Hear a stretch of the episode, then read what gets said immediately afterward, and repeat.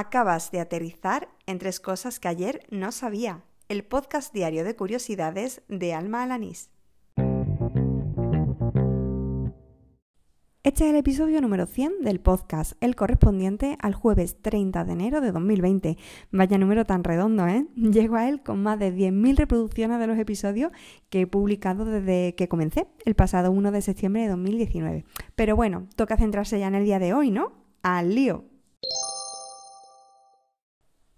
Hay veces que vivir una experiencia en primera persona te lleva a investigar y eso es lo que le pasó hace unos días a la periodista Almudena Ariza, eh, cuando perdió su cartera minutos antes de hacer una conexión en directo. Ariza contaba en Twitter cómo pues, al terminar la conexión volvió al bar donde había estado y allí se encontró su cartera. Alguien había dado con ella y la había dejado pues a buen recaudo. Ella se preguntó en aquel momento si eso pues pasaba a menudo y se puso a indagar, eh, descubriendo el experimento llamado carteras perdidas, que fue realizado por un grupo de científicos que lo que hizo em, fue mm, repartir 170.000 billeteras en 335 ciudades de un total de 40 países. Eh, los resultados del experimento fueron publicados en la revista Science. Almudena Ariza en su hilo de Twitter recogí algunas de las conclusiones de ese experimento y yo me quedo principalmente con una. Y es que mm, el índice de honestidad, es decir, el porcentaje en que las billeteras eh, dejadas en un país pues habían sido devueltas, era mayor conforme más al norte estaba. Eh, de manera que mientras más conciencia, eh, eh, más concienciada está la sociedad en torno a la idea de, bien común, pues más honesta es su ciudadanía. ¿no? De esta forma, en Suiza o Noruega, pues se devolvieron casi el 80% de las carteras. Eso sí, en España no estamos tan mal, ¿eh? se devolvieron una, el 59%. En fin, que me ha resultado interesante esto de, la, conciencia social y bueno, yo creo que en el fondo pues tampoco estamos tan mal, ¿no? Seguro que sabes quién es Phileas Fogg, que fue el protagonista de La Vuelta al Mundo en 80 días, la novela de Julio Verne. Pero ¿sabes quién fue Nellie Bly?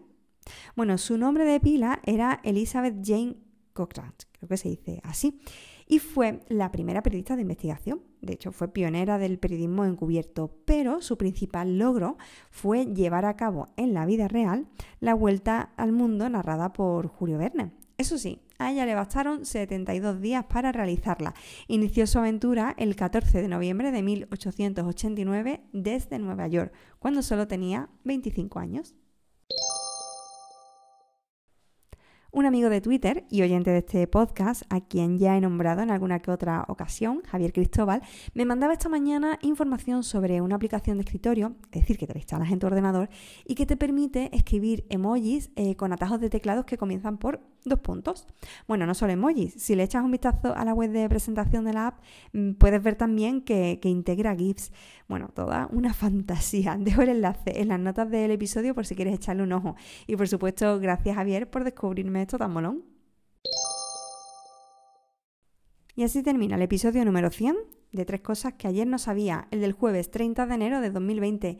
Gracias por estar ahí, por oír estos episodios diarias, semanalmente, como tú prefieras. Y antes de marcharme, pues recuerdo lo que llevo diciendo toda la semana. Mañana quiero hacer un episodio especial eh, contando, en vez de tres cosas que he aprendido a lo largo del día, pues tres cosas que seguramente no sepas sobre mí. Así que, eh, como he hecho en los episodios anteriores, pues te invito a que a través de Twitter o a través de Telegram, ya sabes, con el usuario arroba almajefi, me encuentras y me puedes hacer llegar pues cualquier pregunta o curiosidad que quieras que conteste en el programa de mañana. Yo creo que hasta las 6 de la tarde o así podéis hacer, puedes hacerme llegar pues esa duda. Yo de todo lo que he ido recibiendo, pues seleccionaré tres cosas que me parezcan más interesantes y que tampoco sean demasiado íntimas y se puedan contar en las ondas. Y, bueno, pues las contaré en ese programa especial. Además, mañana contaré por qué lo hago. Nada más. No me vayas a fallar, ¿eh? que además es viernes. ¡Hala! Con Dios.